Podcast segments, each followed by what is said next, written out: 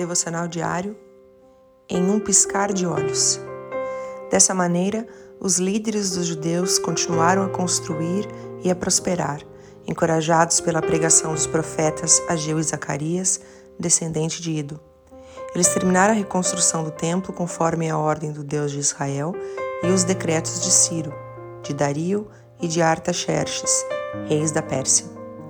Pois o Senhor os enchera de alegria ao mudar o coração do rei da Síria, levando-o a dar-lhes força para realizarem a obra de reconstrução do templo de Deus, o Deus de Israel.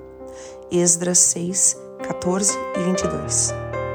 Essa passagem ocorreu no reinado de Dario, quando os judeus que foram levados cativos haviam regressado para a reconstrução em Jerusalém. Como já vimos anteriormente, os inimigos de Israel queriam impedir a reconstrução de Jerusalém. Mas Dario fez uma investigação dos rolos e descobriu que no primeiro ano do rei Ciro, o próprio Ciro decretou a reconstrução. Com isso, o rei Dario decretou que os reis que eram contra a reconstrução agora deveriam fornecer tudo o que eles precisariam para reconstruir e restabelecer o culto.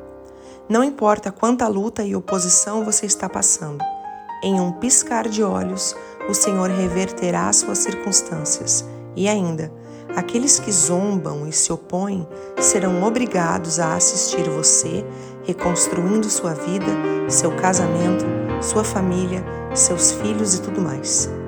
Basta para isso que você tome uma posição hoje de restaurar sua vida por meio de Jesus Cristo andando nos seus caminhos. Deus te abençoe, Pastora Ana Fruit Lábios.